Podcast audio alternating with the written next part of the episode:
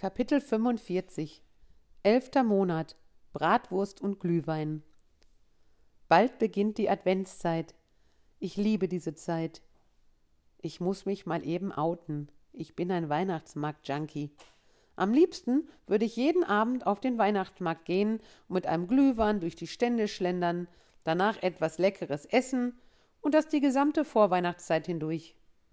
Einen Haken hat das Ganze. Alleine macht es keinen Spaß, und meine Lieben haben maximal zweimal pro Woche in der Weihnachtszeit Lust dazu, mit zum Weihnachtsmarkt zu kommen.